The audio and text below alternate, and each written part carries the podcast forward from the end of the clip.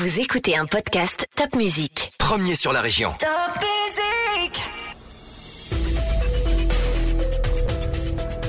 Bonjour, c'est Anne-Sophie Martin pour le podcast L'essentiel, c'est la santé. Avec nous dans le studio, Christina Bald, diététicienne. Après 10 ans au CHU de Strasbourg, vous venez de lancer votre activité au pôle médical d'Oberhofen sur Moder. Avec nous pour parler nutrition, comment adopter une alimentation plus saine. Alors tout d'abord, Christina Bald, avec les différents confinements, est-ce qu'on a pris du poids? On avait du mal à rentrer dans son jean après le premier confinement. On avait pris en moyenne, selon un sondage, 2,5 kg. Est-ce qu'on a changé nos habitudes de consommation? Alors euh, oui, effectivement, hein, le confinement a, changé certaines de nos habitudes, alors en bien et en, mieux aussi, hein, en bien et en mal plutôt. Euh, euh, c'est surtout aussi côté activité physique où on a été plus sédentaire, on a fait moins d'activité physique. Il y a quelques études qui l'ont montré. Hein, auprès de la population française notamment. Donc, on a fait moins d'activité physique et on a, on a modifié nos habitudes alimentaires dans le sens où on a euh, pour certains, euh, davantage grignoter parce que euh, le confinement a été source de stress. Donc, bah, qui dit stress dit aussi grignotage plutôt sucré. Hein. On mange nos émotions, donc souvent on est à la recherche d'aliments plaisir.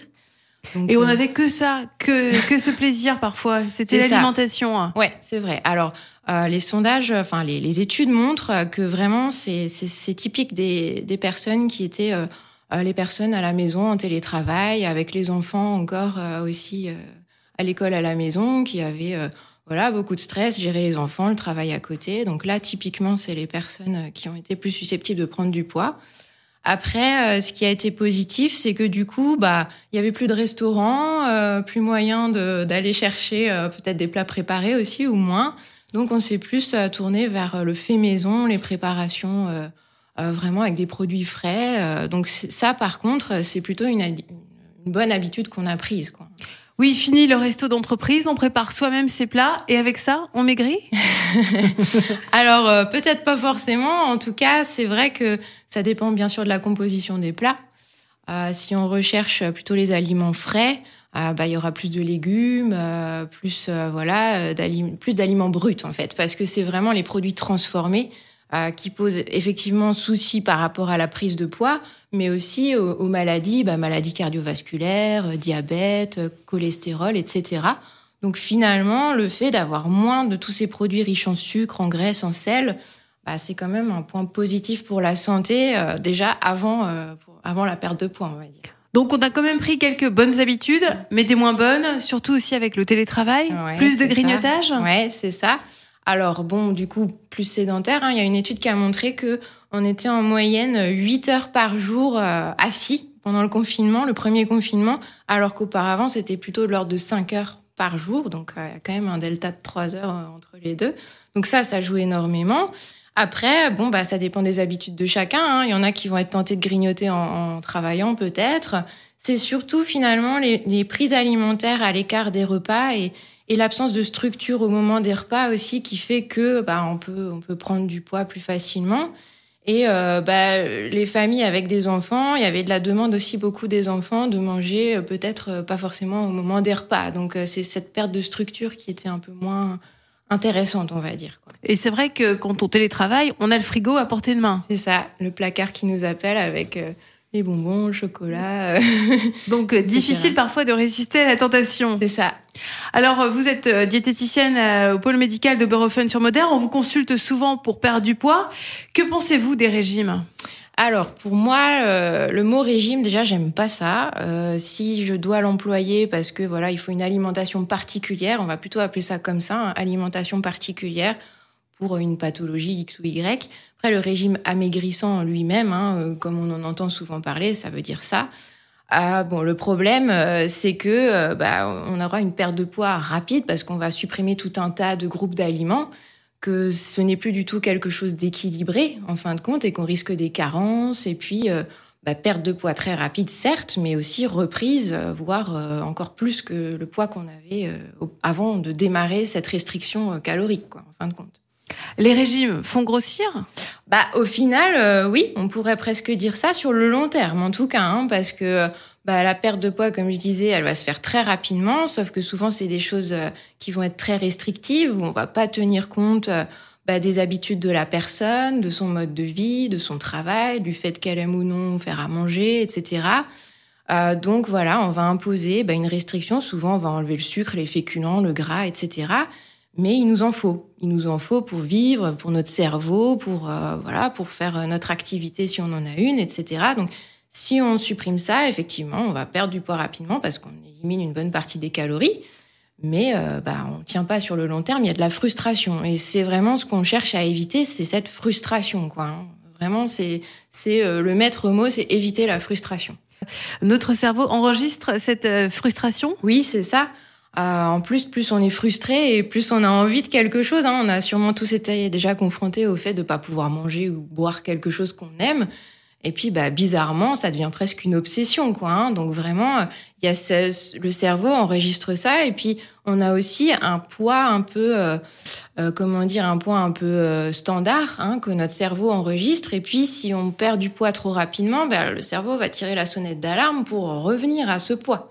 Donc ça aussi, c'est quelque chose où il faut faire très attention et il vaut mieux perdre du poids de manière progressive.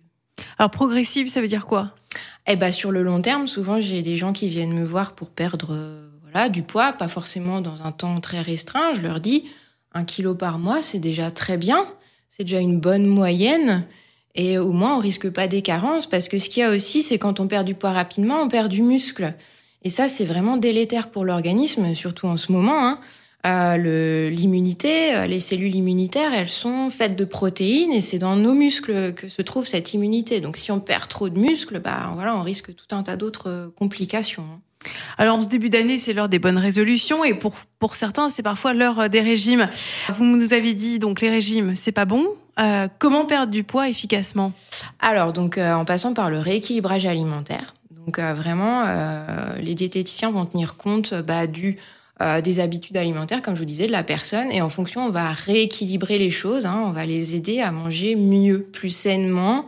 Bien sûr, euh, à aussi euh, modérer les quantités consommées. Ça, c'est très important. Souvent, on mange très vite et on mange du coup beaucoup parce que notre cerveau a besoin de 20 minutes pour arriver à assimiler le fait qu'on est à satiété. Donc si on mange en 5 minutes ou 10 minutes, bah forcément on sera tenté de surservir, de prendre des plus grandes quantités. Donc c'est aussi beaucoup là-dessus qu'il faut jouer. Après, bien sûr, bah, c'est plus de légumes. Hein. Clairement, euh, les fruits, les légumes, euh, c'est des aliments qui sont très riches nutritionnellement parlant et qui sont très pauvres euh, caloriquement parlant. Donc c'est surtout, et puis on manque tous de légumes, hein, on n'en mange pas assez, donc c'est souvent là-dessus qu'il faut qu'il faut aussi jouer. Donc il faut jouer sur le contenu de l'assiette, mais aussi sur le rythme. Vous m'avez dit, il faut pas manger trop vite. Voilà, c'est ça. Vraiment essayer de manger. Alors se poser le plus possible, euh, profiter de son repas, pas avoir des écrans à côté, la tablette, le téléphone ou euh, voilà la télé peut-être en Ça c'est dur. Ouais, c'est difficile. Bah surtout en télétravail. Au final, on est tout seul chez soi là et euh, du coup c'est vrai, on est tenté de mettre la télé pour avoir un petit bruit de fond. J'ai beaucoup de personnes dans ce cas-là qui viennent me voir et c'est vrai que c'est compliqué.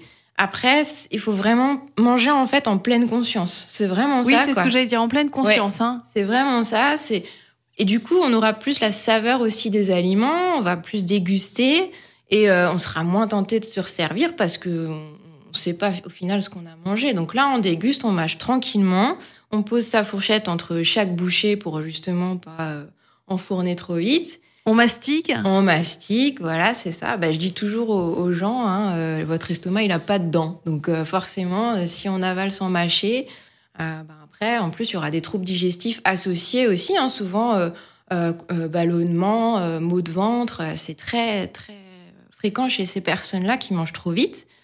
Et en même temps, ça nous permet vraiment de réguler les quantités qu'on consomme. Alors, quelles sont les règles de base donc de l'équilibre alimentaire dans l'assiette? Alors, bah, si on a notre assiette devant soi, euh, c'est bien de la diviser en trois parties, on va dire, hein, grosso modo. Donc vraiment remplir la moitié de son assiette de légumes, hein, euh, se dire l'équivalent du volume de vos deux points fermés en légumes. Ça, c'est voilà. Et après, on va moduler bah, du féculent, donc euh, pâtes, pommes de terre, boulgour, légumineuses. Les lentilles, oui, voilà, vraiment tout ce qui est féculent, ça, ça va être en fonction de son appétit et de son activité. Mais si on a un repère d'un quart, un tiers d'assiette pour euh, la moyenne de la population, c'est pas mal. Si on a encore peut-être du pain à côté, éventuellement. Et puis, bah, finir par la protéine. Donc, normalement, bah, voilà, une portion de viande, ça fait 100 grammes. C'est l'équivalent d'un steak haché, hein, en taille, en épaisseur. Euh, le poisson, c'est l'équivalent de toute votre paume de main euh, ouverte, par exemple, ça fait 150 grammes. Les œufs, ça va par deux, voilà. Et on n'est pas obligé d'avoir des protéines animales euh, midi et soir, hein, pas du tout. voilà, vraiment, on module comme on veut. On peut remplacer par des légumineuses, par exemple, voilà. Mais vraiment, la moitié de l'assiette, des légumes. Quoi. Le pain, c'est pas interdit? Non. Faut juste bien le choisir. C'est sûr que le pain blanc, c'est moins intéressant nutritionnellement parlant. Après, bah voilà, il y a tout un tas de pains. Maintenant, on peut faire son pain soi-même aussi, euh, si on veut. Enfin, un pain au levain, c'est très bien parce que c'est très digeste. C'est plus digeste, hein, le levain. Euh, c'est comme si c'était prédigéré, ce pain. Donc, euh, ça, c'est intéressant. Vraiment, limiter aussi tout ce qui est industriel, un pain de mie, tout ça, c'est moins intéressant parce qu'il y a du sucre à nouveau à l'intérieur. Oui, il faut préférer donc le, pain aux céréales, c'est ça? Oui, par exemple, ouais, vraiment.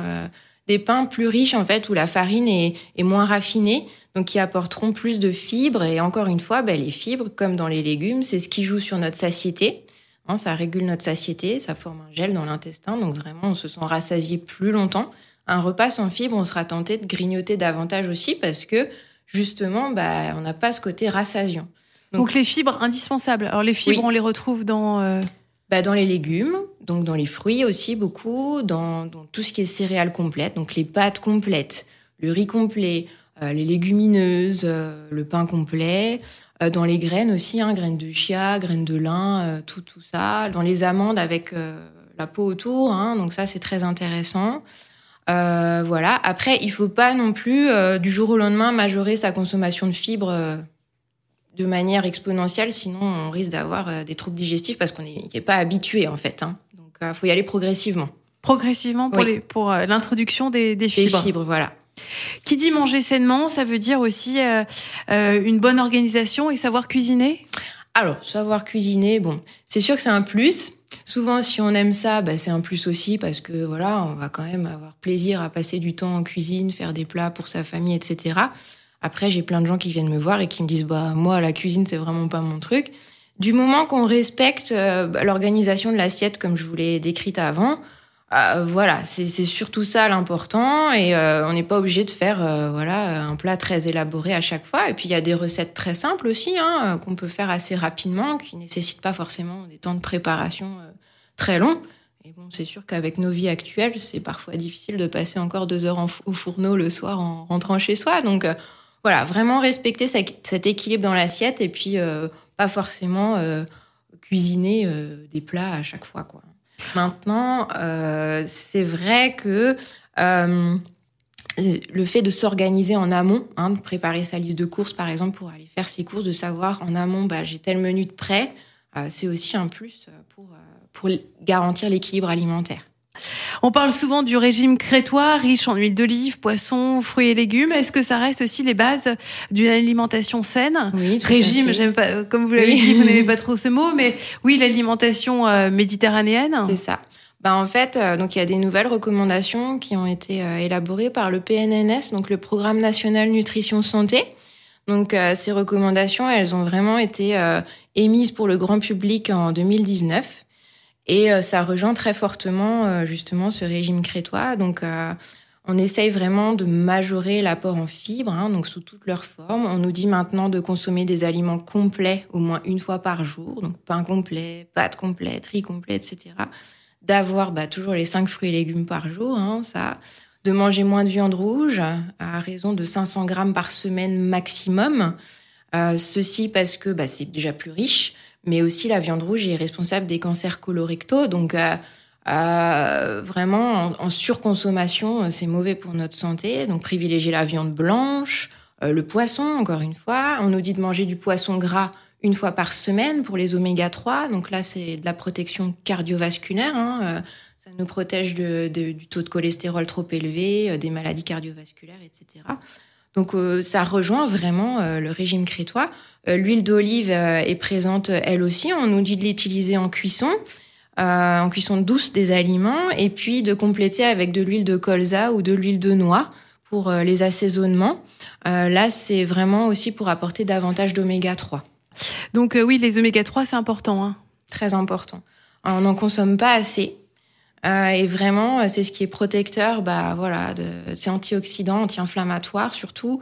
Euh, et donc c'est vraiment protecteur des maladies cardiovasculaires qui, de par chez nous, sont quand même une cause de mortalité euh, très élevée. oui, les oméga 3, moi j'ai toujours retenu, il y en a beaucoup dans les sardines. Oui, c'est vrai. Dans le macro. Oui, c'est vrai, tout à fait. Bah, les poissons gras, c'est ça. C'est sardines, macro, hareng, le saumon aussi. Hein. Donc c'est des poissons gras. Alors, il faut pas les consommer plus qu'une fois par semaine, malheureusement, parce que c'est aussi des poissons qui sont très pollués. Donc pour avoir les bénéfices mais pas les risques liés à cette pollution, bah on dit une fois par semaine euh, une portion quoi.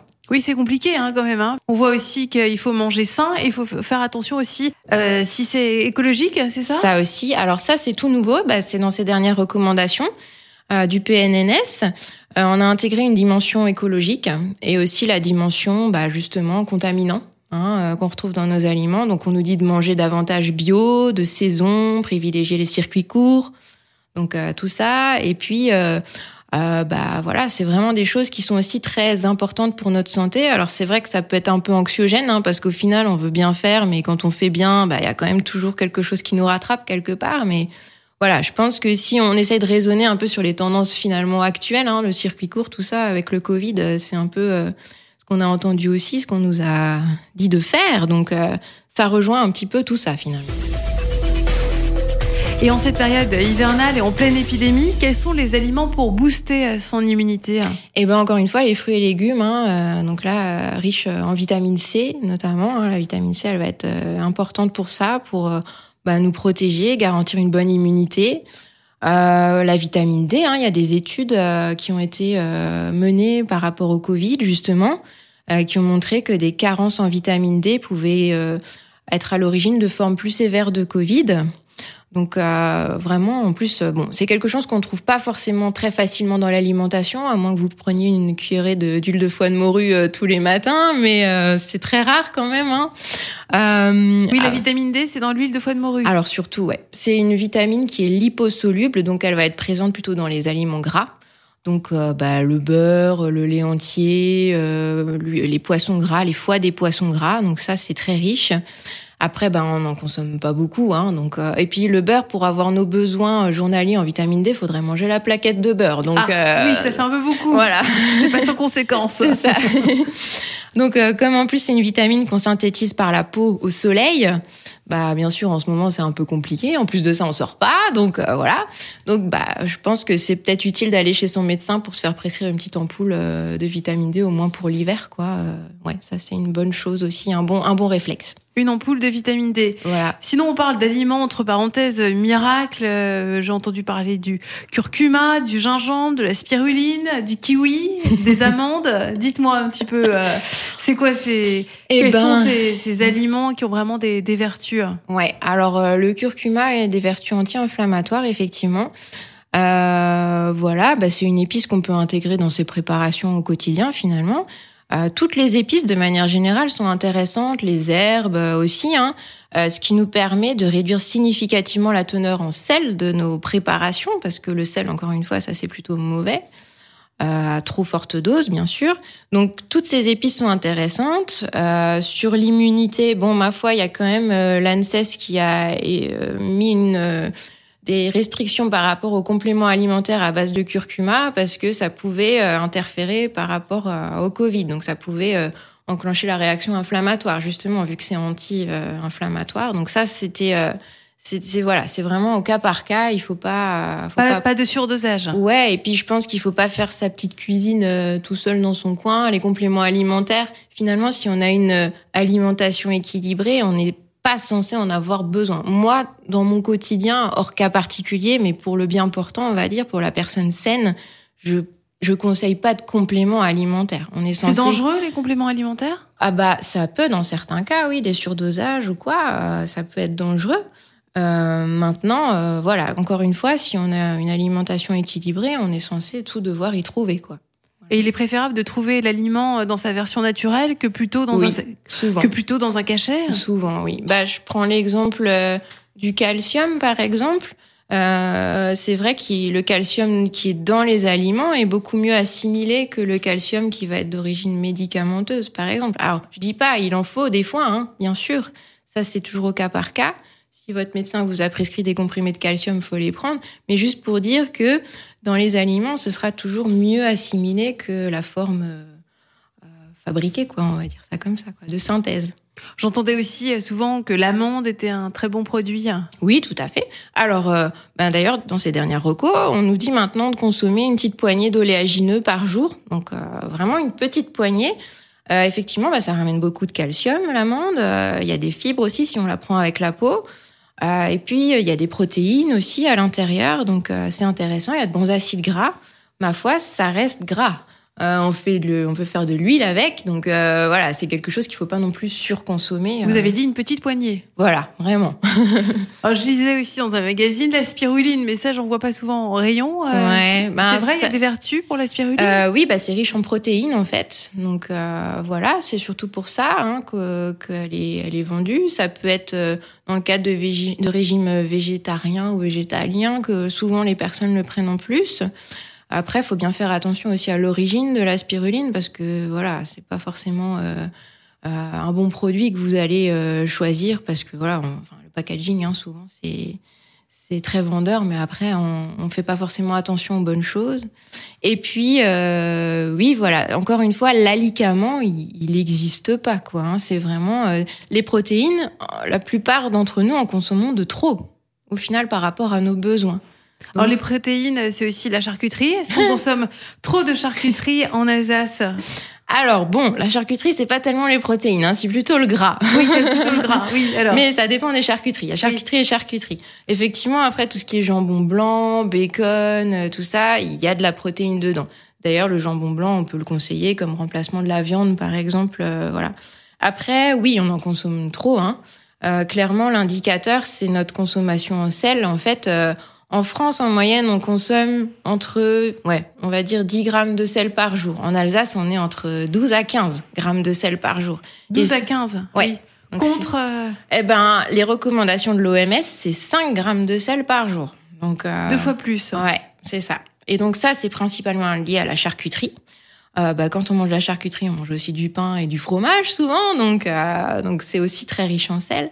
Mais dans la charcuterie, il y a deux choses qui sont dangereuses. Il y a déjà les nitrites, donc qui sont responsables aussi du cancer colorectal, euh, qu'on est en passe d'essayer d'éliminer hein, des charcuteries d'ailleurs, parce qu'il y a d'autres moyens de conservation. Donc, euh, donc voilà. Et puis, oui, on commence à avoir du jambon blanc sans nitrite. Voilà. Alors, qu'est-ce qu'on met à la place? Et eh bien souvent du sel hein, quand même. Euh, il y, a, y, a, beaucoup de produits qui du coup, vous voyez le Nutri-Score, je sais pas si vous voyez ce que c'est, hein, les petits logos A, B, C, D, E. Oui, avec ces couleurs. Voilà. Donc souvent les jambons sans nitrite, ils sont plus dans le A parce que euh, ou dans le B parce qu'il y aura davantage de sel que sur un autre jambon. Donc il faut, voilà, faut, faut un petit peu biaiser euh, comme ça. Si c'est pas du sel, ça peut être aussi du sucre. Donc bon, voilà. on essaye de faire comme on peut. Hein, les industriels font comme ils peuvent pour, euh, pour, pour conserver l'aliment, parce que la charcuterie, c'est quand même quelque chose qui est très sensible euh, et qui peut être source de, de toxi-infection alimentaire si on n'a pas justement toutes ces mesures-là. Oui, le jambon blanc donc a été récemment accusé d'être cancérigène à cause de ces nitrites. Oui, certains médecins même l'ont banni. Oui, oui, oui.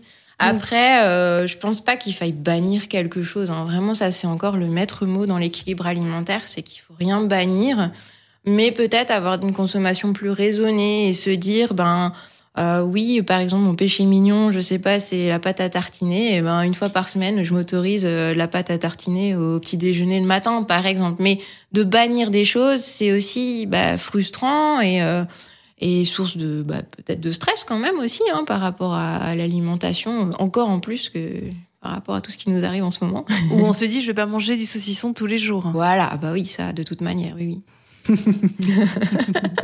Alors après, donc euh, les charcuteries, on dit souvent attention au sucre. Faut-il s'en méfier du sucre? Euh, Oui. Alors, bon, euh, il y a sucre et sucre. Hein. Euh, le sucre qui est naturellement présent dans les aliments, notamment dans les fruits, euh, dans les dans les féculents aussi. Hein. Ça, c'est du sucre qu'il nous faut, hein, pour notamment pour notre cerveau, parce que c'est notre cerveau qui consomme le plus de sucre. Hein. Et ce sucre-là, il pose pas trop problème. Finalement, c'est le sucre qui va être ajouté dans les aliments par les industriels euh, qui va le plus poser problème parce qu'il est vraiment en plus le sucre ajouté, hein, vraiment qu'on appelle ça comme ça. Euh, c'est aussi le sucre que, que nous on va rajouter bah, dans son café, dans sa tisane, euh, etc. Donc ça, ce sont les sucres qui posent souci parce qu'en plus ils nous rendent un peu accros. Euh, et puis euh, à terme, bah, ils sont responsables, pareil, bah, de prise de poids, d'obésité, euh, de diabète. Hein. On peut aussi être responsable d'une élévation de sa glycémie, et puis à long terme, ça peut créer du diabète. Et puis, ce qu'on entend aussi de plus en plus souvent, c'est le NASH, hein, le, fameux foie gras. Donc ça aussi, c'est souvent le fructose qui est impliqué dans justement ce, ce, foie gras, quoi, hein, la surconsommation de fructose. Et le fructose est très présent dans tout ce qui est soda, par exemple aussi, hein, et très rajouté aussi par les agroalimentaires parce qu'il a un pouvoir sucrant euh, très intéressant, donc ils peuvent en ajouter des petites quantités euh, pour avoir un, un l'effet escompté, quoi. Parce qu'il y a de plus en plus de pathologies euh, NASH? Oui, alors bon, j'ai pas les chiffres, mais euh, c'est des choses que mes anciennes collègues du CHU euh, croisaient quand même euh, assez souvent. Ça peut déboucher sur des cirrhoses hépatiques, quoi. Donc, donc c'est c'est vraiment très dangereux, quoi. Hein, vraiment. Alors, dans l'industrie agroalimentaire, quels sont ces produits traîtres? Eh ben, alors le sucre, on va déjà le trouver bah, dans tout ce qui est viennoiserie, gâteau, chocolat. Alors là, c'est un peu là où on l'attend finalement. Après, on va aussi beaucoup le trouver dans tout ce qui est plat préparé, euh, dans les sauces. Hein, je pense au ketchup, euh, aux sauces euh, que nos enfants euh, prisent beaucoup. Euh, on en trouve aussi dans les charcuteries justement, hein, euh, dans des quantités assez intéressantes. Puis dans ouais, dans tout ce qui est plat préparé, vous allez souvent retrouver du sucre.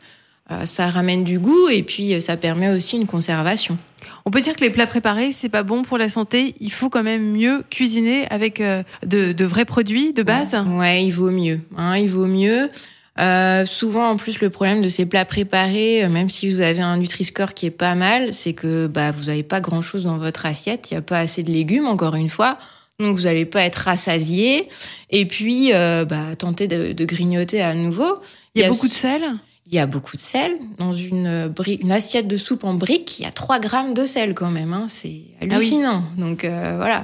Donc, Donc, il vaut mieux se faire sa propre soupe. Ah oui, il vaut mieux, oui, oui, largement, oui. Tout à fait. Et puis il y a souvent beaucoup d'additifs controversés aussi. Euh, enfin voilà, c'est vraiment. Euh, il vaut mieux cuisiner soi-même, au moins on sait ce qu'on a dans l'assiette, quoi. Et Christina Bald, on revient sur vos propos de départ. En fait, où vous disiez que certains salariés ne mangent plus à la cantine de leur entreprise et ont perdu du poids en cuisinant. Oui, vraiment. Après, il y a cantine et cantine aussi. Hein. Euh, je connais des personnes qui ont de très bonnes cantines. Euh, mais oui, c'est sûr que de faire soi-même, euh, c'est quand même mieux que le plat préparé, ça c'est clair. Ou que le plat surgelé. Tout à fait. aussi. Euh, oui, alors les enfants aussi, parfois on s'inquiète. Euh, on voit beaucoup de produits sucrés. Est-ce qu'il faut être vigilant sur oui. l'alimentation des enfants? Oui, tout à fait. Surtout que bah, l'apprentissage du goût, il se fait très tôt. Hein. Euh, déjà, on sait que le, le, fœtus dans le ventre de sa maman, il a, bah, il goûte le liquide amniotique et il a déjà le goût des aliments que la maman va manger. Donc vraiment, ça se fait très très tôt. C'est pour puis, ça aussi qu'on est de plus en plus vigilant sur le diabète gestationnel? Tout à fait, oui, oui, bien sûr. Bon, alors ça, c'est encore autre chose. C'est mais... le diabète pour la femme enceinte, oui, c'est ça, ça, Mais c'est pris de plus en plus tôt pour éviter qu'ensuite oui. oui. euh, le, le, futur bébé devienne lui aussi diabétique. Voilà, c'est ça. Et en surpoids aussi, hein, c'est des causes de surpoids chez les enfants si euh, la maman a du diabète gestationnel. Donc euh, oui, on est beaucoup plus vigilant par rapport à tout ça. Et une bonne nutrition déjà pendant la grossesse, c'est très très important, bien sûr, pour la maman et pour le bébé, hein, ça c'est clair. Et puis euh, oui, après, bah, au moment de la diversification alimentaire, c'est aussi là où il faut faire attention bah, de ramener les bons aliments. Effectivement, si vous montrez vous-même que vous cuisinez et que vous préparez euh, les choses, bah, l'enfant il sera aussi tenté de manger ce que vous vous mangez. Ça c'est normal. Il recrée ce que fait le parent, donc euh, donc ça c'est sûr que c'est c'est indissociable finalement. Et puis après, bon, de temps en temps, bien sûr, on peut leur proposer euh, des Kinder ou voilà ou d'autres barres chocolatées. Ça, c'est, euh, il faut. Hein, ils seront de toute façon amenés à en manger. Il faut pas. Euh... Mais c'est vrai, quand on est parent, parfois on est obligé de lutter quand on voit ouais. des rayons avec plein de céréales et qu'on lit un article. Ah non, les céréales pour les enfants, c'est trop ah sucré ouais. pour Alors le petit Les céréales, vraiment, ça c'est. Qu'est-ce qu'on fait? C'est mon combat, mon combat quotidien. Les céréales pour les enfants, c'est un peu la cata. Mais bon, après, les industriels font de plus en plus. Euh, d'effort, on va dire. Parce Mais que... vous dites c'est la cata, les céréales pour les enfants? Euh, oui, alors en fait, euh, souvent, euh, c'est très pauvre en nutriments finalement. hein. C'est très sucré, la céréale est soufflée, euh, il y a beaucoup de sel aussi à l'intérieur, il se peut qu'il y ait du gras. Euh, l'enfant va pas être calé avec ça. Enfin, je dis l'enfant, des fois les adultes en mangent aussi encore. mais- Parce que le sucre appelle le sucre? C'est ça. Ouais, ouais, ouais, ouais, vraiment. euh, euh, en plus de ça, bah, si on mange quelque chose qui est très sucré et dont le sucre va être assimilé rapidement par l'organisme, ben on aura faim aussi très rapidement après. Et puis quand on a faim, qu'est-ce qui se passe? Ben on va pas aller chercher le brocoli dans le frigo, on va aller chercher euh, bah, la barre de céréales ou la tablette de chocolat. Vous voyez, donc c'est vraiment un circuit de la récompense finalement au niveau du cerveau. C'est que on, on- le sucre, c'est quelque chose qui nous qui nous fait du bien, quoi. Donc, euh, donc c'est là où il faut être vigilant. C'est compliqué parce que pour faire manger les tartines de beurre aux enfants, c'est plus difficile que, que les céréales au chocolat. Ouais. Bah après, tout est question d'habitude. Si vous leur présentez pas, ils seront forcément moins tentés aussi euh, de les consommer. Forcément, forcément. Il y a d'autres produits euh, aussi trop, beaucoup trop sucrés qui sont euh, bien souvent proposés aux enfants? Eh ben, je vois, bah, justement, ma fille a 20 mois, donc c'est vrai que j'étais confrontée à ça il y a pas longtemps, et c'est vrai que dans le choix des, des produits laitiers, par exemple déjà pour les enfants, hein, les yaourts pour les enfants, où il y a tout, le rayon est plein, hein, le rayon infantile il est plein de choses. Et puis quand on prend l'aliment et qu'on retourne euh, l'étiquette, alors oui c'est un peu ma, mon défaut à moi, mais voilà, euh, ben on s'aperçoit qu'il y a déjà plein de sucre, alors que bah voilà on n'est pas obligé de leur présenter tout de suite du sucre. Après forcément ils mangeront plus quelque chose qui n'en contient pas. Un yaourt nature euh, ou un petit Suisse nature standard, euh, ça va très bien. hein. Il n'y a pas besoin de toutes ces toutes ces choses là quoi finalement. Attention, ah oui, aussi sur les yaourts trop sucrés. C'est ça, ouais. On note une tendance, euh, le jeûne, euh, Mhm. des jeûnes sur parfois sur plusieurs jours. Est-ce que c'est bon pour la santé ou au contraire rien ne le prouve? Alors, il y a différents jeûnes. Hein. Euh, faut savoir que vraiment, euh, ouais, on en trouve de toutes sortes. Les jeûnes longs, vraiment, sont à prendre euh, avec des pincettes. Hein. Déjà, il y a quand même peu d'études qui ont été faites sur l'homme. C'est des études qui sont faites sur les animaux. Donc, pour le transposer à l'homme, après, voilà, faut y aller avec.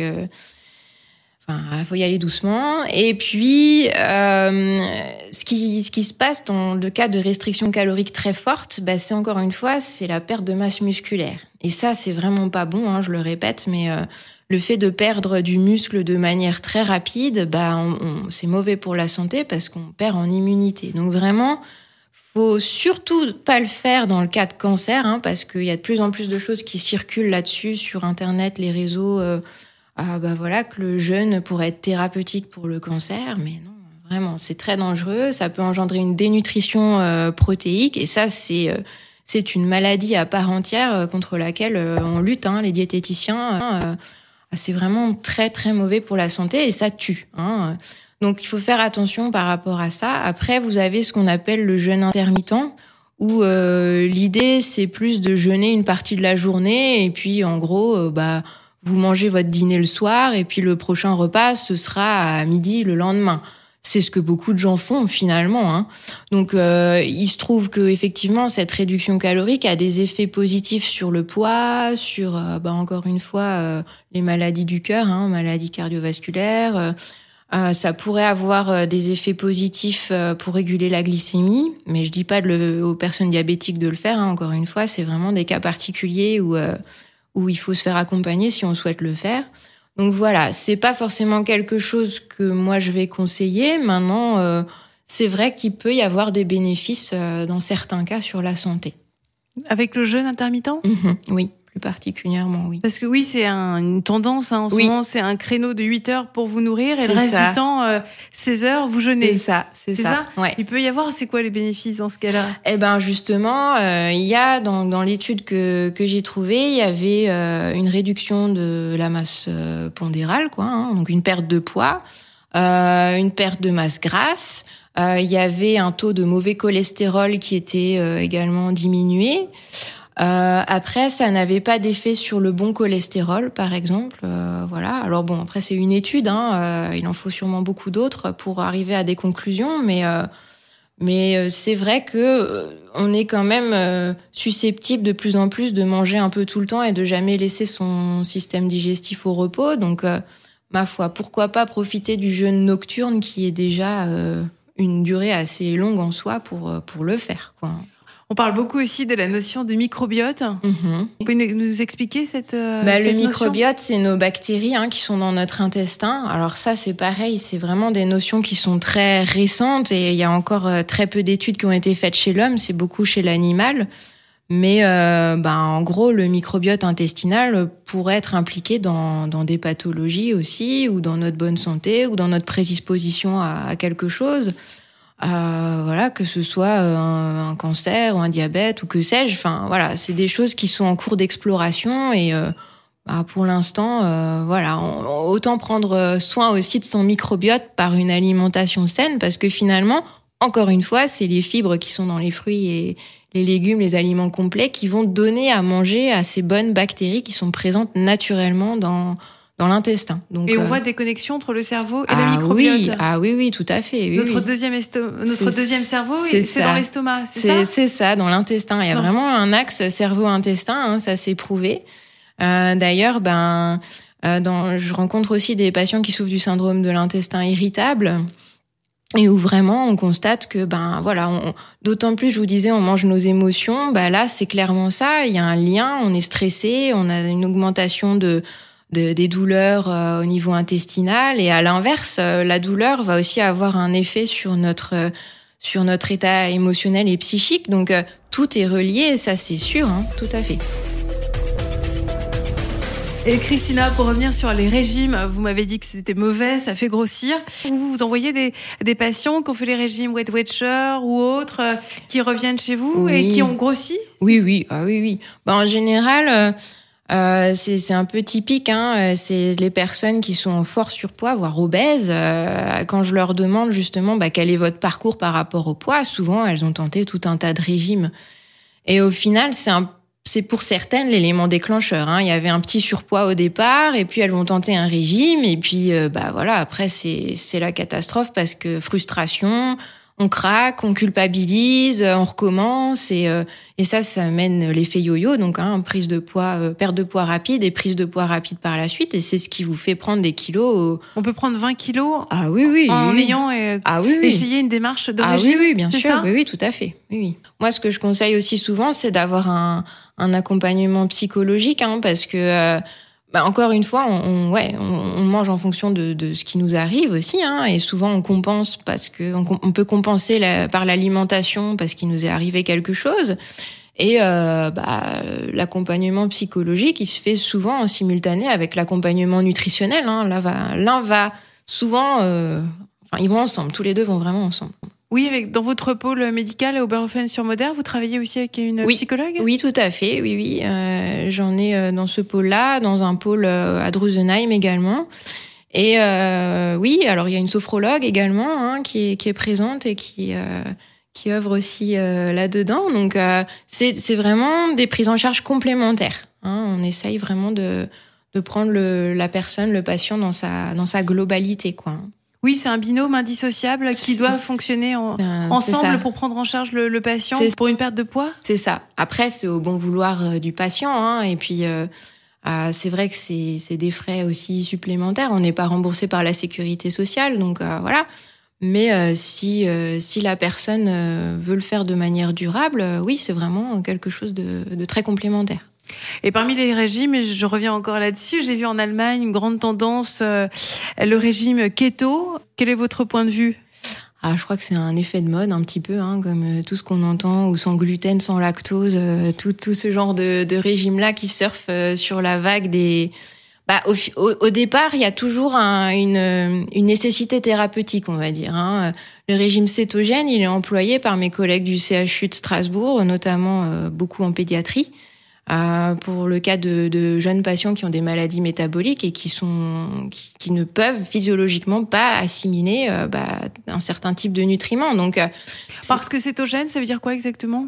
En fait, on va on va mettre on va priver l'organisme de sucre. Donc de glucides, hein, que ce soit les glucides rapides, si je peux dire ça comme ça, ou les glucides lents, donc féculents, fruits, toute source de sucre sera sera euh, à éviter, hein, supprimer même, et on va charger beaucoup en gras en fait hein, pour compenser, pour avoir des calories au final. Hein. Euh, et du coup, euh, l'organisme va, je vous disais, le cerveau il consomme du sucre, hein, donc euh, pour euh, pour avoir justement ce, ce, ce produit-là, bah, l'organisme va créer des corps cétoniques, hein, c'est la cétogénèse, et du coup, c'est de là que vient ce régime, le nom de ce régime cétogène, quoi. Oui, j'ai vu des poudres avec euh, keto. Enfin, euh, oui, ouais. c'est de la poudre de perlimpinpin. Bah, je sais pas de quoi c'est constitué. Hein, je peux pas vous dire clairement. Maintenant, euh, encore une fois, ça commence à aller dans le régime restrictif et et oui, ça peut être ça peut être dangereux, notamment sur le long terme, quoi. En tout cas, aujourd'hui aussi, le, le, gras est quand même un peu réhabilité. Il y a eu une époque mmh. où on disait attention, alimentation trop grasse, oui, c'est pas bon. C'est vrai. Mais aujourd'hui, on a l'impression que le gras, c'est pas si mauvais. Ouais. Le sucre est plus mauvais que. Ben, on a longtemps diabolisé le gras, hein, euh, c'est vrai. Euh, bah, en fait, un gramme de, de gras, ça ramène 9 kilocalories. Un gramme de sucre ou de protéines, ça en ramène 4. Donc, euh, donc vous voyez que forcément euh, le, le, delta il est déjà présent là. Donc si on veut perdre du poids, ben, on enlève du gras, c'est entre guillemets facile. Maintenant, il y a vraiment gras et bon gras, mauvais gras, bon gras, voilà. Et c'est ça qu'il faut pas diaboliser non plus. C'est essayer vraiment de bah, d'avoir un peu tout, de pas enlever les gras, bien sûr de pas en avoir de trop, ça c'est sûr, euh, mais d'en introduire quand même. Hein. Moi, dans, bah, dans l'équilibre alimentaire, justement, je dis aux gens, bah, mettez votre cuillère euh, d'huile dans votre plat, c'est important. Votre cerveau en a besoin, votre cœur, euh, voilà, c'est très important. Le bon gras, c'est l'huile d'olive? Alors l'huile d'olive, oui, euh, donc elle est bonne parce qu'il y a de la vitamine E notamment dedans. Celle-là, elle est antioxydante.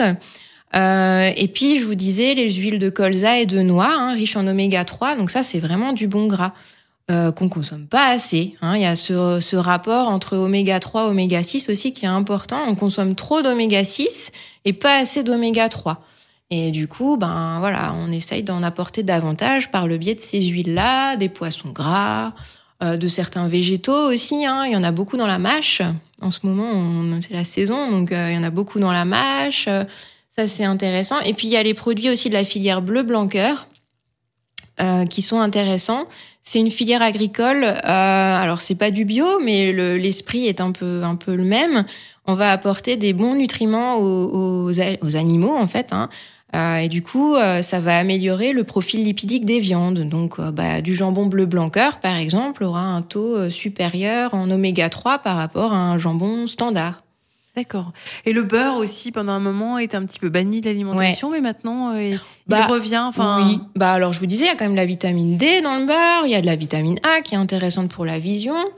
Euh, et puis, bah, on se rend compte qu'une consommation normale, si je peux dire ça comme ça, donc à raison de 10-15 grammes par jour, bah, ça peut très bien entrer dans une alimentation équilibrée, en fait. Hein.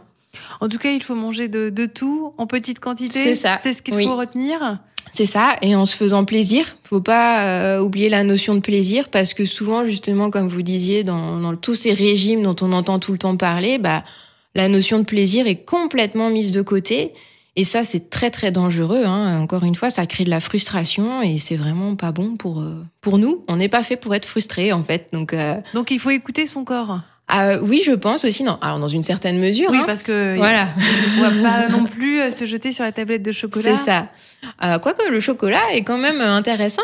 Hein. Il peut très bien rentrer aussi dans une euh, consommation quotidienne. Dans un carré de chocolat noir à 70% de cacao, il y a quand même euh, autant d'antioxydants que dans deux verres de vin rouge ou dans une tasse de thé vert. Donc, euh, donc si on aime le chocolat, alors plutôt s'orienter vers ça.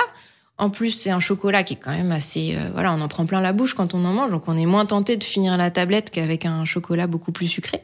Donc, euh, donc voilà, c'est c'est cette notion-là qu'il faut vraiment essayer de garder et de, bah voilà, de aussi le plaisir d'être ensemble. Alors finalement, en ce moment, c'est compliqué, mais euh, on a vu, hein, on fait, on continue les apéros, euh... apéro zoom, apéro zoom, voilà.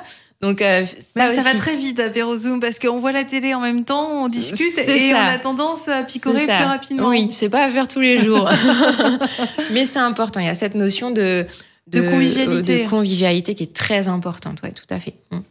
Et c'est vrai qu'on est le pays en France où on passe le plus de temps à table. Oui, et je pense que ce justement cette plaisir de la table et ce ce côté bah voilà, on a vu euh, les toutes les émissions télé où on cuisinait en direct euh, voilà. Bah, tout ça, c'est quand même protecteur. Parce que justement, comparé aux pays anglo-saxons ou aux États-Unis, par exemple, ils, ils, prennent pas le temps de se poser à table pour manger. Souvent, le déjeuner, bah, c'est réglé en cinq minutes euh, entre deux portes et un plat préparé, et voilà. Donc ça, ce côté qu'on a nous en France quand même de voilà de convivialité, de on s'assoit, on mange, on profite, c'est plutôt protecteur justement pour notre santé. C'est une chance. Oui, je pense. Et Christina Bald, on n'a pas parlé du sport. Qu'est-ce qu'on peut dire aussi eh ben, C'est indissociable. On parle plus aujourd'hui de d'alimentation équilibrée sans parler d'activité physique. Donc je crois que mes anciens collègues du CHU en ont déjà euh, bien parlé. Pour perdre du poids, le sport est indispensable? Oui. Vous oui. le conseillez automatiquement? Oui. oui, automatiquement. Alors bien sûr, il faut voir euh, par rapport aux capacités de la personne. Mais euh, souvent, ben voilà, quelqu'un qui a pas du tout l'habitude de faire du sport, bah on va peut-être conseiller la pratique du vélo, enfin un sport qui sera pas en charge sur ses articulations aussi si c'est quelqu'un d'obèse. Mais il faut, il faut quelque chose, euh, c'est indissociable. Et puis même si la perte de poids se fait par le biais du changement alimentaire, à un moment donné, ça bougera plus. Il faut, il faut faire du sport, c'est, c'est obligatoire. Et en plus, le fait de bouger va permettre de maintenir la masse musculaire, donc ce fameux muscle qui, qui peut, euh, qu'on peut perdre en priorité si on perd du poids trop rapidement. Donc euh, ça, c'est vraiment aussi pour ça euh, indissociable. Donc on retiendra rééquilibrage alimentaire et faire du sport, manger et bouger pour perdre du poids. En gros, oui, c'est ça. Merci Christina Bald, diététicienne à Oberhofen sur Moder pour ce podcast. L'essentiel, c'est la santé.